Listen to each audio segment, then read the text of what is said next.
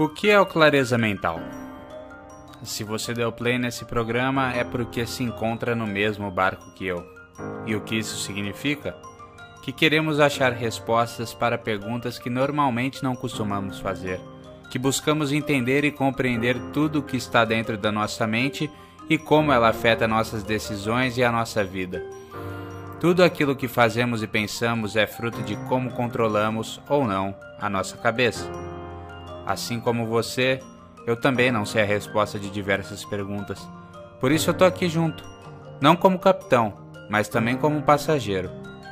Nessa temporada de 10 episódios do Clareza Mental, eu uni a minha curiosidade de jornalista ao desejo de buscar o equilíbrio interno e a minha racionalidade. Dito isso, chamei diversos convidados para pilotar esse barco e nos levar para destinos diferentes, que jamais pensávamos em alcançar. E no fim de tudo, se eu conseguir ajudar uma pessoa que seja a pensar diferente, a tentar se encontrar internamente, eu já fico realizado.